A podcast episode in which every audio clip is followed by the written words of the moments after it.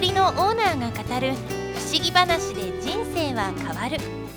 この番組は天然石のショップを運営していく中でさまざまなお客様からお聞きした信じられない話感動話怖い話面白い話などエピソードを交えてご紹介しています。すべて実話です。見えない世界を知ることが生きていく上で少しでもあなた自身の安心や自信になればと思います。では本編のスタートです。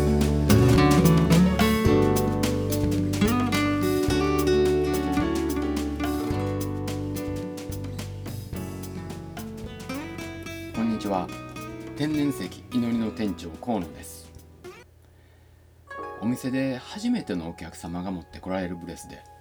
これはねどこどこの有名なお寺のご住職様から念を入れていただいたものなのよ。とか有名な霊能者から念を入れてもらったものなんです。という話を聞きます。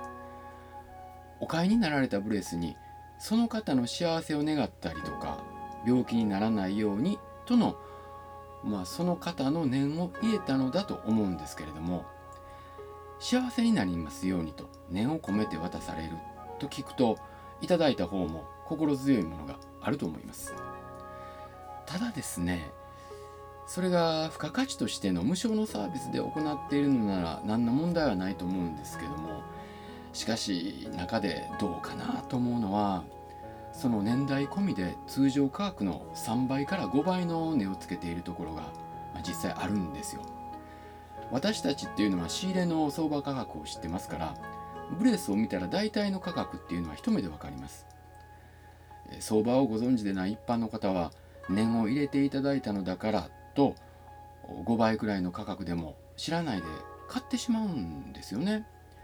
ご本人さんが納得されて購入されたものですからこちらもあえてそういう価格については一切申し上げませんけども、うん、これどうかなと思いますね。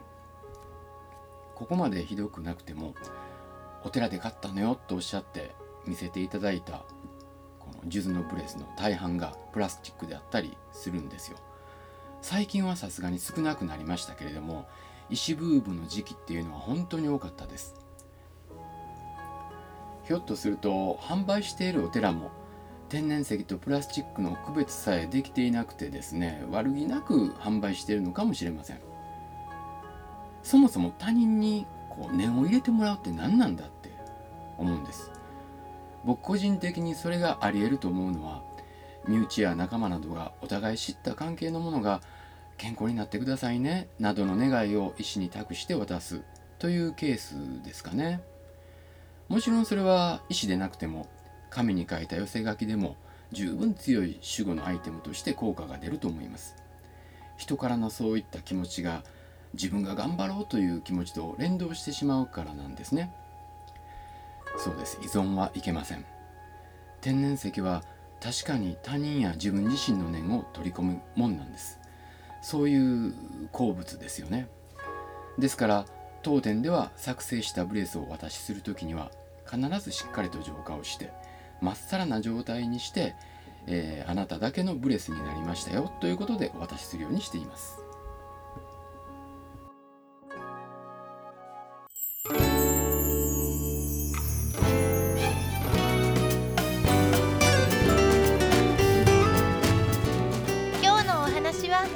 たか？ポッドキャストではいつものブログの中から内容を選んで話しています。エピソード一覧の中にブログの URL も紹介していますのでぜひ覗いてみてください。また番組の感想やご質問はコメント欄からお願いします。